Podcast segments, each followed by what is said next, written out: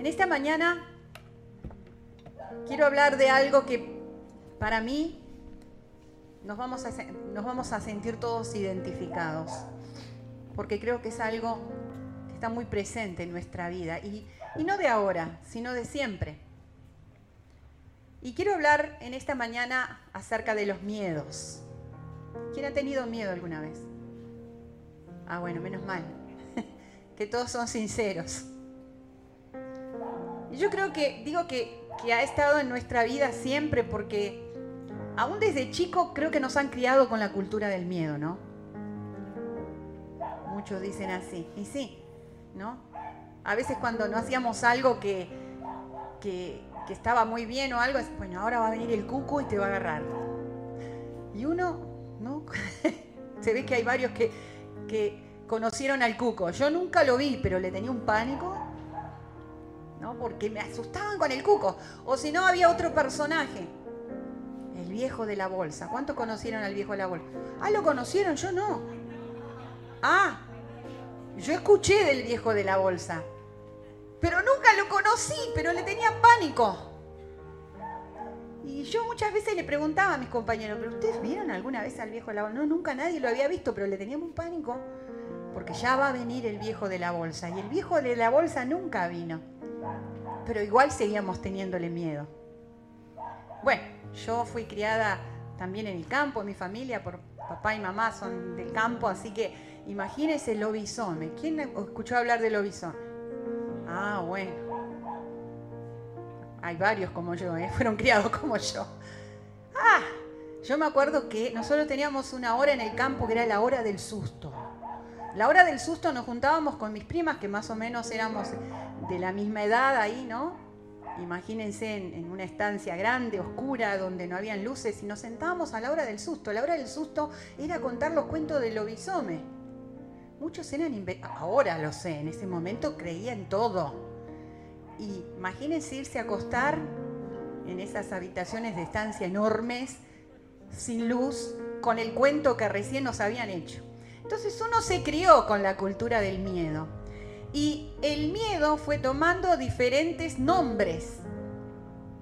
¿No? Primero fue, como digo, ¿no? El cuco, el viejo de la bolsa, el lobizome.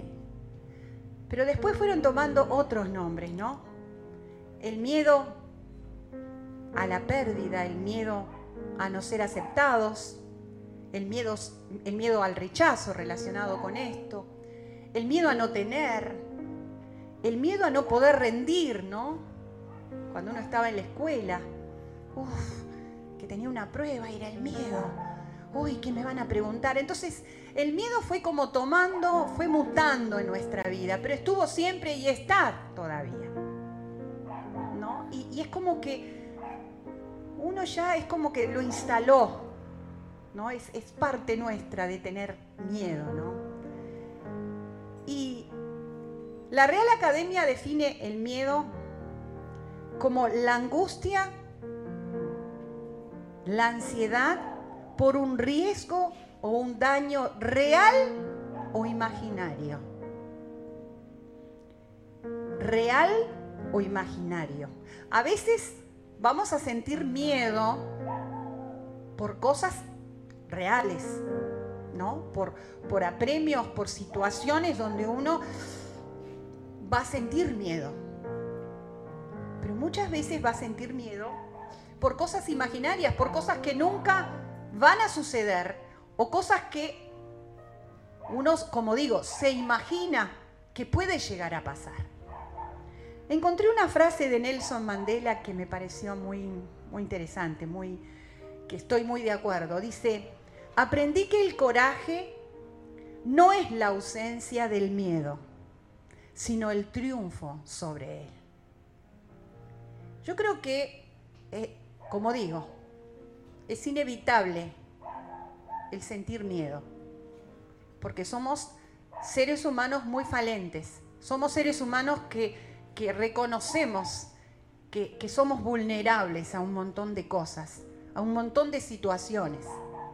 Cuando somos niños, quizás, como digo, ¿no? Acá hay, el, hay jóvenes que a veces el miedo es como, bueno, porque quizás creen en algunas cosas, eh, se exponen a algunas cosas y es como normal, pero aún después cuando vamos creciendo y somos más conscientes, seguimos teniendo esos miedos. Y hay dos maneras de reaccionar al miedo. Una es la manera proactiva. O sea, ¿qué hago yo con los miedos? ¿No? O sea, ¿cómo, cómo soluciono estos miedos? ¿Cómo me pueden servir los miedos? ¿O para qué me pueden servir? La manera proactiva es aquella que nos hace accionar positivamente. Llego a la resolución de mis miedos. Llego a ver qué hago con estos miedos. ¿Cómo los trato? ¿O cuál es el fin que puedo lograr positivo por esta, ¿no? por esta angustia, esta alarma, esta preocupación que me viene por esta situación? la reacción proactiva eh, del miedo es aquella que puede hacer un análisis de por qué estoy, ¿no? Con esta angustia, con esta ansiedad, ¿eh? que puede hacer, este, ¿no? quizás un paralelismo con cómo soy, qué tengo, qué es lo que me provoca este miedo, esta ansiedad, y, y a ver, ¿cómo puedo resolverla?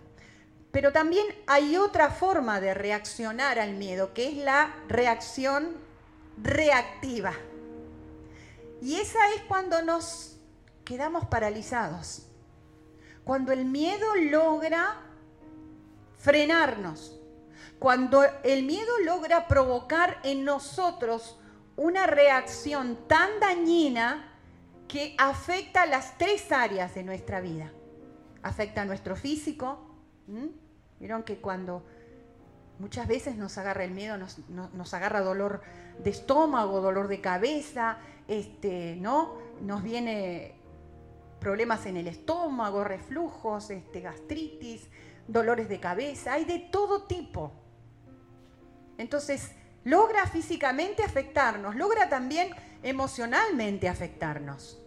Porque obviamente, como dije, nos viene una gran angustia, perdemos la capacidad de poder disfrutar de, las cosas del presente porque tenemos tanta angustia por situaciones que hemos vivido o que imaginamos que vamos a vivir, que, bueno, afecta todo lo que tiene que ver con nuestras emociones. Y obviamente, si las emociones están afectadas, obviamente el espíritu también se afecta. Porque empezamos a dudar, ¿no? Empezamos a, flaquear y, qué va a pasar y, Dios me responderá y Dios me ayudará y Dios, ¿no? Y empezamos con esas cuestiones. Es interesante porque la Biblia no dice en ninguna parte que no podemos tener miedo. Eso es interesante. Si ustedes leen los salmos, los salmistas muchas veces, ¿no? David, que estamos hablando de un gran salmista, un gran hombre de Dios, hubo momentos donde él sintió miedo. Otros, ¿no? Podemos mencionar, y algunos después lo vamos a mencionar puntualmente, tuvieron miedo. O sea que la Biblia habla de que por ahí el ser humano va a tener miedo, va a sentir miedo. Ahora, yo quisiera mencionar un versículo que para mí ha sido revelador. Cosas del versículo, no que el versículo sea un wow, ¿dónde estaba ese versículo en la Biblia? No, es un versículo conocido. Pero quisiera en esta mañana poder profundizar un poco más. Porque creo que eso, esa palabrita, el miedo, que como digo, está tan instalado en nuestra vida, debe ser tratado un poco más profundamente en este tiempo. ¿no? Y tratado a la luz de la palabra de Dios. Tratado, a ver, ¿qué, me dice? ¿Cómo puedo solucionarlo? ¿O cómo puedo tratarlo? ¿Cómo, cómo puedo proactivarlo? Como dijimos, ¿no? Y el versículo clave en esta mañana es 2 de Timoteo 1.7, que dice, porque no nos ha dado Dios un espíritu de temor, sino de poder, de amor y de dominio propio. En otra versión dice, porque no nos ha dado Dios un espíritu de miedo, sino de fortaleza, de amor y de templanza. En otro versículo dice, pues Dios, en otra versión, perdón, pues Dios no nos dio un espíritu de temor, sino un espíritu de poder, de amor y de buen juicio. Entonces, a ver, yo creo que el miedo no fue parte o no estaba incluido en el paquete que Dios hizo de nuestra vida. Cuando Dios hizo al hombre, al Adán, Dios no lo hizo con un componente que se llamaba miedo. ¿No? ¿Por qué? Porque Dios no le había dado eso. Dios no había puesto en él. Dios había puesto tres cosas que eran, que contradecían, que eran como el antídoto al miedo. Que eran poder, amor y dominio propio. Y saben que yo me puse a analizar y dije, wow, Qué interesante, ¿no? Las cosas que, son como, como digo, ¿no? Que contraponen o que van contrarias al miedo. Tres cosas que, que vale la pena considerar, vale la pena profundizar. Porque Dios nos dio entonces, en vez de miedo, ¿no? En vez de esa debilidad, en vez de esa ansiedad, en vez de esa angustia desmedida por cosas, Dios nos dio poder. ¿Poder de qué manera? Yo creo que nosotros muchas veces hemos dicho, bueno, Dios nos ha dado poder, ¿no? Dios nos ha dado poder y cantamos que Él es, ¿no? Poderoso y nos dio poder, pero ¿de qué manera yo activo el poder que Dios puso en mi vida? Porque que tenemos poder y sí, yo les puedo preguntar y sé que todos van a decir, sí, sí, Dios nos dio poder. Pero, ¿cuál es el, a ver, cuál es la tarjeta de crédito que activa ese poder? Y yo estuve meditando para mi vida, ¿no? Yo creo que la, la primera cosa que nos da poder o que activa el poder es que yo sepa quién es Dios. ¿Quién es Dios realmente? Ah, pastora, pero eso es obvio. No, no es tan obvio. Porque a veces sabemos que, ah, sí, Dios. ¿no? Dios está ahí, Dios está en los cielos, yo creo en Dios, como dicen muchas veces. Sí, sí, yo oro a Dios, pero ¿quién es Dios? ¿Te tomas tiempo para pensar en tu día con quién te estás relacionando realmente? ¿Quién es Dios? Y miren, yo podría hablar de varias prédicas acerca de quién es Dios. Una de las maneras de conocer a Dios es a través de sus atributos. Dios es omnipresente, está en todo lugar. En cualquier lugar donde tú vayas, Dios va a estar. Dice la Biblia, si yo me voy al fondo del mar, allí estás tú. Si yo me voy allá arriba, a lo más alto de, de la estratosfera, allí estás tú. Si me escondo en cualquier lugar, allí estás tú. Dios está en todo lugar. No importa dónde vayas, con quién vayas, en qué situación estés, Dios va a estar ahí contigo. Dios va a estar, porque Él es omnipresente. Es omnipotente. Todo lo puede. Ay, dice la Biblia, Dios nos pregunta, ¿hay alguna cosa difícil para mí? Dice Jeremías. Ahí en Jeremías Dios preguntando, ¿a usted les parece que yo que soy omnipotente, ¿hay alguna cosa que sea difícil, complicada para mí? Y, ahí empieza ¿no? la Biblia a describir que Él empezó a entretejer lo que es el cuerpo humano. Hermanos, tómense tiempo para ver lo que es el cuerpo humano. Eso lo hizo Dios. Y, me encanta esa palabra, yo entretejí. ¿No? Es ahí como, como Erika tejiendo el crochet nos, crocheteó Dios, ¿no? En, en los mínimos detalles. Él es omnipotente. Él sabe hasta las mínimas cosas de, de tu vida, de tu cuerpo, de cómo fuiste formado. Ese es Dios. Él es omnisciente. Él lo sabe todo. Todo.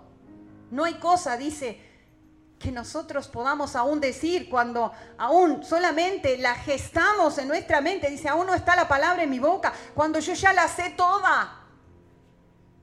Ah, entonces, ni siquiera tendrías que orar. Algunos dirán, ay, menos mal. Fiu, fe esta lección. Sí, porque la Biblia dice que aún no se gestó el pensamiento en tu cabeza cuando Él ya lo sabe. Él te conoce, Él sabe tu mente, Él sabe lo que pensás, Él sabe cuál es la intención. Por eso Él dice, yo miro tu corazón. Yo te conozco, yo sé, a mí no me tenés que explicar las cosas. Porque yo sé, yo sé lo que te pasa, yo sé lo que sentís. Ese es Dios omnisciente. Lo podemos conocer también, podría seguir mencionando atributos. Podemos conocerlo también a través de su nombre, Elohim, el fuerte Dios, el Adonai, el Señor, el Olim, el Elión, perdón, el fuerte, el Roy, el que todo lo ve, el Shaddai, el todo lo puede, el Olam, el Dios de los tiempos, podría seguir. Dios nos dio poder, el poder se logra y se activa a través de conocer a Dios, conocerlo realmente. No saber que Él existe y saber que Él me pueda responder. No, no, yo me estoy, yo estoy conectado, mi cable está conectado a una fuente de energía que es mucho más que 220. ¿No? Es un transformador que ¡uh! no me voy a quedar nunca sin energía. No voy a quedar nunca sin resolución. No voy a quedar nunca en soledad. No voy a quedar nunca sin tener una respuesta de ese Dios todopoderoso, omnisciente, omnipotente, bla, bla, bla. ¿Vos conocés a Dios? porque el poder que Él te dio pasa por su conocimiento. Otra cosa que activa el poder, un versículo nada más, segunda de Crónicas 26. Oh Señor, Dios de nuestros padres, ¿no eres tú Dios en los cielos? ¿Y no gobiernas tú sobre todos los reinos de las naciones? Porque en tu mano hay poder y fortaleza y no hay quien pueda resistirte. Hermoso ese versículo. La segunda cosa que activa el poder, que neutraliza el temor, el miedo, es que sepamos quién somos nosotros para Dios. ¿Alguna vez te pusiste a pensar quién sos vos para Dios? Ah, sí, yo sé que soy amado. Sí, sí. Hay una frase que tiene mi hija que me encanta, mi hija Valentina, que dice, el amor no necesita ser entendido, necesita ser demostrado. Me encanta esa frase. Sabes que Dios no solamente quiso que vos entendieras que Él te ama, sino que Él te demostró que Él te amó. Más, más que a cualquier cosa. Él te dijo, tú eres linaje escogido. De todos los linajes Él te escogió a ti. Linaje escogido, real sacerdocio, nación santa, pueblo adquirido por Dios. Él te hizo especial. Dice, el que no escatimó, Romanos 8:32, el que no escatimó ni a su propio Hijo, wow, sino que lo entregó por ti. ¿Cómo no te dará también con Él todas las cosas? Dios te amó. Dios te amó. A Dios le costó muchísimo tu vida. Dios dio lo que Él más amaba por amarte a ti. ¿Quién sos vos para Dios? Cuando vos entendés que fuiste adoptado por ese Dios que dijimos recién, ese Dios tan grande, poderoso, amoroso. Él te adoptó como su hijo, no como su esclavo, no como su siervo, no como su trabajador. Él te adoptó como hijo. Y dice la Biblia que Él te hizo heredero de todo. Ja, si eso no te da poder, para de buscar poder. Seguí teniendo miedo porque ¿qué hay más poderoso que eso? Ser parte de la familia de ese Dios, heredero de todo, heredero justamente de su poder, de su autoridad. Dice Efesios capítulo 1, Él te puso sobre todas las cosas. ¿eh? Y todas las cosas lo puso por cabeza. ¿A quién? A la iglesia. ¿Quién es la iglesia? Soy yo, eres, eres tú.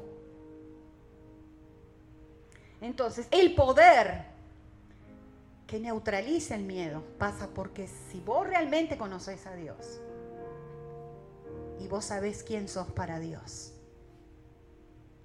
Amén. Medita en esto. Otra cosa que Dios nos dio para neutralizar el miedo, amor. Yo creo que yo, yo lo menciono y lo he mencionado en varias prédicas. Yo creo que no hay cosa más hermosa para un ser humano que sentirse amado. ¿Sí o no? ¿Les pasa a ustedes? Es hermoso. ¿no? Que uno haya sentido que sus padres nos han amado. Uno puede decir, bueno, los padres todos tenemos defectos, ¿no? Si hay algún padre perfecto, por favor que pase acá, le dé una foto y, y lo pongo de ejemplo. Pero yo creo que es hermoso cuando uno puede sentir que, los padres nos han amado, ¿no? Y que, que, ese amor uno lo palpa, ¿no? Y uno se da cuenta cuando una persona se ha sentido amada, o qué sé yo, amada por sus padres, amada por sus amigos, ¿no? Amada por la gente, amada por... Uno se da cuenta, uno dice, se nota que esta persona es amada, se siente amada. Capaz que pobre anda engañado, ¿no? Se siente muy amado.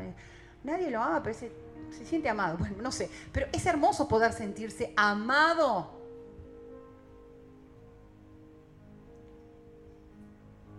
Yo te aconsejo algo, te hago un paréntesis. Busca que alguien te ame. Y no digo, bueno, no fui amada por mis padres. Bueno, la vida es así, a veces nos toca, es a suerte y verdad. Pero por ahí encontraste a alguien que te ama, un amigo,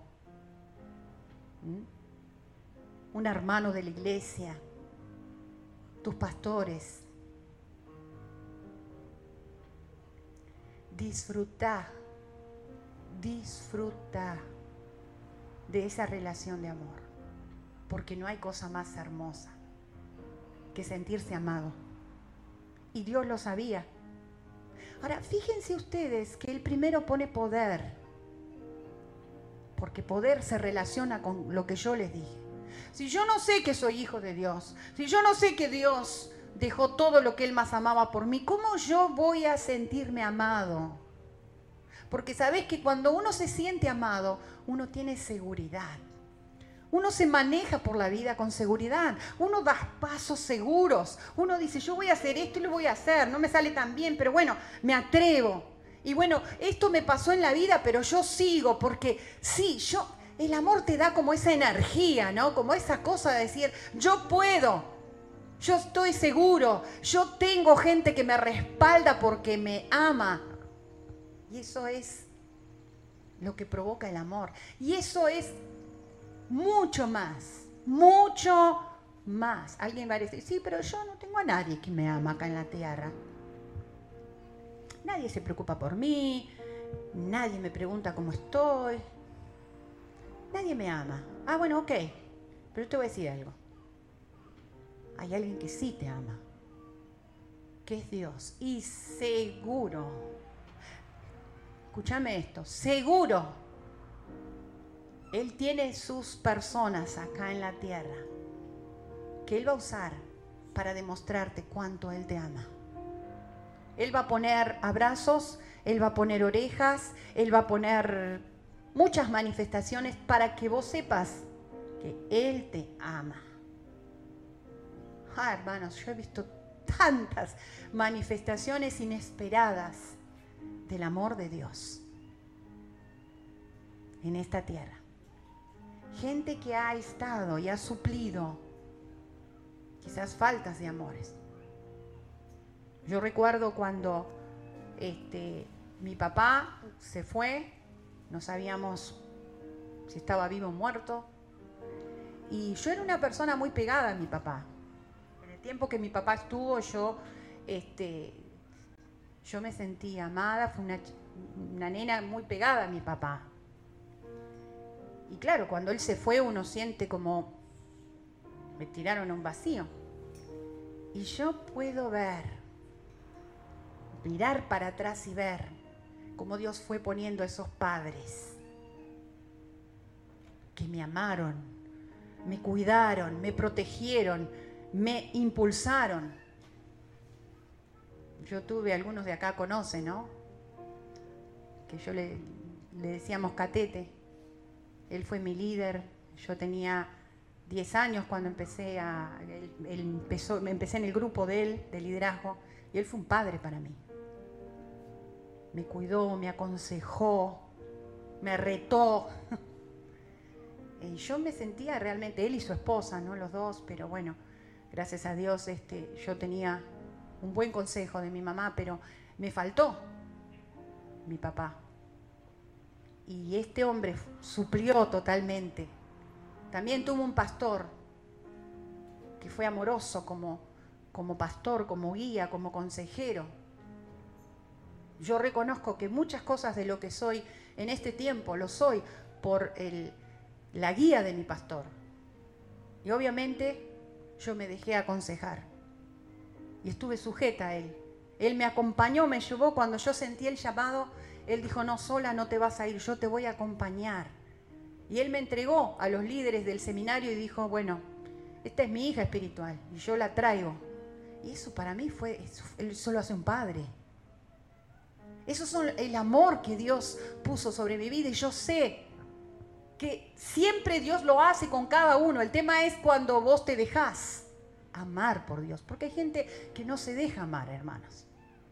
Uno dice, ay, todo el mundo quiere ser amado. No, no, no, no. No, hay gente que no se deja ser amado. Hay gente que uno quiere, ¿no? Demostrarle amor y cuidar. No, no, pero no se deja ser porque son personas que han tenido problemas con el amor y tampoco entienden el amor de Dios.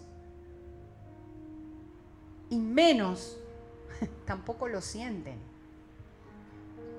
Entonces, Dios puso amor por nosotros. Él no escatimó a lo que Él más amaba por amor de vos. El amor es un tremendo antídoto contra el miedo. Porque si Dios me ama, Dios no va a permitir nada que me haga daño. Y algunos dirán, bueno, pero hay algunas cosas, sí, sí, sí. Pero ese amor de padre que él tiene a veces va a permitir que algunas cosas no sucedan, porque uh, todos acá, la mayoría son padres, o algunos son hijos.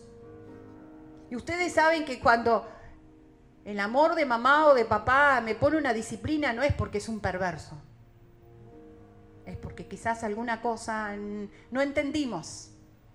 Y cuando nos quita algo es porque, a ver, no lo entendiste de esta manera, bueno. ¿No? Y Dios es Padre. Y ese amor me cubre. Ese amor me hace estar seguro también. Ese amor me hace andar por la vida sabiendo que hay alguien poderoso que me ama y que va a hacer lo imposible para que yo salga airoso en esta vida. Él dijo, todas las cosas a los que me aman, o sea, a los que están en esa relación de amor, les va a ayudar para bien. El amor me da seguridad. Primera de Juan 4, 18, 18 perdón, dice, porque en el verdadero amor no hay temor, sino que el perfecto amor echa fuera el temor, porque el que tiene miedo lleva en sí castigo. Por lo tanto, el que teme no ha sido perfeccionado en el amor. ¿Lo entendemos? Tenemos que ser perfeccionados en el amor. El Salmo 143, 8 dice, por la mañana, por la mañana, hazme saber de tu gran amor, porque en ti he puesto mi confianza. Señálame el camino que debo seguir, porque a ti he elevado mis emociones. Qué hermoso pasaje y qué linda versión. Yo te recomiendo, en todas estas situaciones presentes, cuando abras tus ojos, está bueno decirle esto a Dios. Padre, en esta mañana, haceme conocer tu amor. Yo quiero entender tu amor. Yo quiero verlo. Y yo te puedo asegurar que alguna cosa va a suceder. Que Dios te va a demostrar cuánto Él te ama. Cuánto Él te ama. Y dice, y yo me siento seguro en el amor, decía el salmista, porque yo he puesto en ti mi confianza. O sea, yo me siento seguro en ti. Yo me siento respaldado en ese amor. Eso es lo que hace el amor. Nos sentimos respaldados. Isaías 43, 4, el Señor hablando dice, a cambio de ti entregué hombres, a cambio de tu vida entregaré pueblos, porque te amo y eres ante mis ojos precioso y digno de honra. Wow. ¿Yo? Señor, ¿estás seguro? ¿Por mí vas a entregar pueblos? Wow, ¿por mí vas a entregar hombres? O sea, ellos van a hacer que vos veas cuánto te amo. Ese es Dios. Eso lo dice la palabra. ¿Cuántos lo creen? Amén. Qué bueno que los que no levantaron puedan empezar a experimentarlo, a buscarlo. Pedíselo al Padre. No hay cosa más que Él más quiera que, que vos sepas que Él te ama. Si no te sentís amado y por eso tenés miedo, y por eso estás inseguro, y por eso estás alarmado, y por eso tenés angustia, ¿qué va a pasar mañana? Mira, léete ese versículo. Decirle, papá, yo quiero creer que es así. Que vos vas a entregar a pueblos y a hombres por mí. Porque soy precioso para ti. Amén. la última cosa que Dios entregó como antídoto al miedo. Ay, ay, ay, el dominio propio. Esto ya se complica más porque el, poder y el amor es algo que es Dios ejerciendo sobre nosotros. Es Dios demostrando lo que, lo que Él es, como Él nos ama. Ahora, el dominio propio, ay, ay, ay. Esto es algo que nos corresponde a nosotros, es lo más complicado. Justo ahora que me quedan 10 minutos ya, eh, es lo más complicado. ¿Qué es el dominio propio? El dominio propio es la capacidad del ser humano de tener equilibrio, estabilidad. Dice Proverbios 25, 28, como ciudad sin defensa y sin muralla es la persona que no sabe dominarse. Ay, ay, ay. Con razón tiene miedo. Con razón es inestable. Con razón es una persona que ve al futuro sin miras, sin objetivos. Porque dice acá que la persona que no sabe dominar, ¿qué? Dominar su carácter es como una ciudad sin murallas y sin defensa. O sea, cualquiera viene y lo domina, cualquiera viene, arrebata sus cosas, cualquiera viene, lo desestabiliza, cualquier cosa que pasa, grande o pequeña, lo hace ¿eh? Derrumbarse. Con razón tiene miedo. Eh, yo no tengo miedo, yo me la banco. Sí, sí. ¿Y cómo estás de tu seguridad? ¿Cómo está tu carácter? ¿Cómo están tus emociones? ¿Sabes controlarte? Porque eso tiene que ver con el dominio propio. Y a veces, ¿no? Las personas que son así, que no tienen dominio propio, tienen como una angustia reiterada dentro. Es como, eh, no termino de sanarme. Siempre estoy con algo que...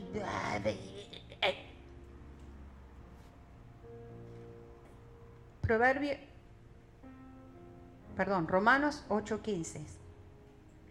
Porque ustedes no recibieron un espíritu que de nuevo los esclavice al miedo, sino el espíritu que los adopta como hijo, hijos y les permite clamar Abba, Padre. El espíritu de esclavitud que tiene que ver con la falta de dominio propio es el espíritu que otra vez me hace caer en aquellas cosas que controlan mi vida que desbaratan mis emociones, que me hacen ¿no? Soltar la cadena y desbandarme. Las emociones descontroladas me hacen caer, o me, vuelven a atar, o me vuelven a, a esclavizar a cosas que quizás yo me quiero ¿no? liberar, o que el Señor me hizo libre. Cada uno de nosotros sabe de qué el Señor nos hizo libre. ¿No? Cada uno de nosotros sabe cuál es su lucha interna y de dónde salimos. El Señor nos sacó de eso. Ahora, si Él nos recuerda, ¡eh! Acuérdense, yo, yo lo saqué de eso. Porque cuando venimos al Señor y entablamos una relación de amor y de poder con Él, tenemos que haber salido de eso. Yo los liberé de esa esclavitud, de esas pasiones desordenadas, ¿no? Le decía Pablo a Timoteo, ya está, ya saliste de eso. Entonces eso, el no estar esclavizado por cosas que condicionan nuestra vida, que condicionan nuestras decisiones, que nos llevan a siempre estar equivocándonos, cuando somos liberados de eso, tenemos seguridad. ¿Miedo a qué podemos tener? Dice, no hay hombre, no hay pueblos, no hay naciones que puedan dominarnos. Eso lo dice la palabra. Ay, pero somos dominados por esto. Ah, pero el problema no está afuera, está dentro. Porque dice, si, la, si, el hombre, si el Hijo del Hombre, o sea, si el Hijo de Dios, Jesucristo, te liberta, serás verdaderamente libre. No vas a esperar que un gobierno te libere, que una situación te libere, que la economía te libere, que si, si Jesucristo te hizo libre, sos libre. Y si sos libre, ya no vas a estar esclavizado por cosas. Consecuencia, vas a tener dominio propio. Vas a saber controlarte. Vas a saber dominar tus emociones. Vas a saber andar por la vida tomando buenas decisiones, dando buenas respuestas,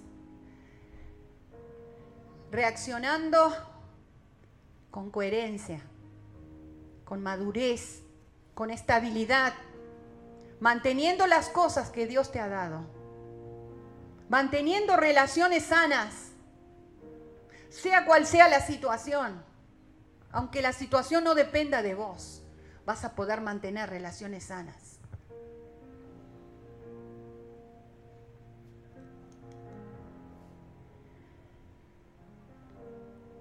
Hebreos 13:6 dice, así que podemos decir con toda confianza, el Señor es quien me ayuda, no voy a tener miedo. ¿Qué me puede hacer un simple mortal? Isaías también 51.2 dice, el Señor preguntándonos. Acá era la conclusión de el que escribió Hebreos, que no me acuerdo quién era. Me acuerdo. ¿Pablo fue hebreo? Ah, dudé si era Pablo, perdón uno a veces se le chipotea los conocimientos. Pablo dijo acá, puedo decir con toda confianza, con toda seguridad, el Señor me ayuda, no voy a tener miedo. ¿Qué me puede hacer un simple mortal? Y en Isaías 51, el Señor nos pregunta a nosotros. Y esto es una buena pregunta para terminar este mensaje. ¿Quién eres tú para que le tengas miedo al hombre? Y ese quién eres tú es como decir, analiza quién sos. Analiza quién sos para mí. Analiza lo que yo hice por ti para que vos le tengas miedo a un simple mortal. Se trata del análisis que, sepamos y de lo que entendamos de Dios y de nosotros. Porque Dios no nos ha, no nos ha dado un espíritu de miedo, sino de poder, amor y dominio propio. Amén. ¿Estamos en tiempos complicados? Sí. ¿Estamos en tiempos difíciles? Sí. Estamos en, situaciones que, nos apremian un poco y que nos hacen preocuparnos y, y ponernos un poquito ansiosos. Sí. Pero podemos decir como el salmista, porque yo cuando temo, en ti confío. Porque yo cuando tengo miedo, me acuerdo de quién eres tú y de quién soy yo para ti. Amén. Vamos a orar.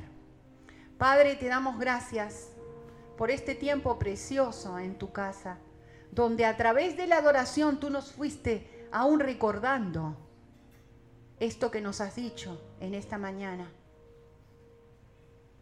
Y sí, quizás muchas veces nos vamos a sentir, Padre, como se sintieron los discípulos en la barca cuando vino aquella gran tormenta. Y ellos empezaron a decir, perecemos, nos vamos a morir, no vamos a poder soportar esta tremenda tormenta. Y ahí buscándote no te encontraban porque tú estabas reposando en un lugar del barco. Y cuando te despertaron ansiosos y angustiados, tú les dijiste, ¿por qué temen? Aquí estoy. Y Señor, que tú puedas recordarnos que tú estás en cada tormenta de nuestra vida, en cada situación, tú eres el Dios que venció la muerte, que resucitó y nos demostró que a través de tu resurrección, nosotros podíamos tener el poder para vencer cualquier situación. Y porque tú nos habías amado tanto, el Padre nos amó tanto, nos dio esa capacidad, ese dominio propio para mantenernos estables en todas las situaciones que vivamos en esta vida podemos estar estables. Porque ahí, como en esa tormenta, tú le dijiste a los vientos y al mar que se aquietaran y se aquietaron. En un momento, en un abrir y cerrar de ojo, tú puedes decirle a nuestra tormenta que se aquiete. Y se aquietará. Señor, que el Espíritu Santo, Espíritu enviado, para que nosotros podamos entender la profundidad de tu revelación, pueda seguir manifestando la verdad de estas tres cosas importantísimas en este tiempo, poder, amor y dominio propio. Gracias, gracias por la realidad de tu palabra. Bendigo a cada persona que ha escuchado en esta mañana esta prédica y que tu Espíritu selle esta palabra en nuestra vida. En el nombre de Jesús. Amén y amén.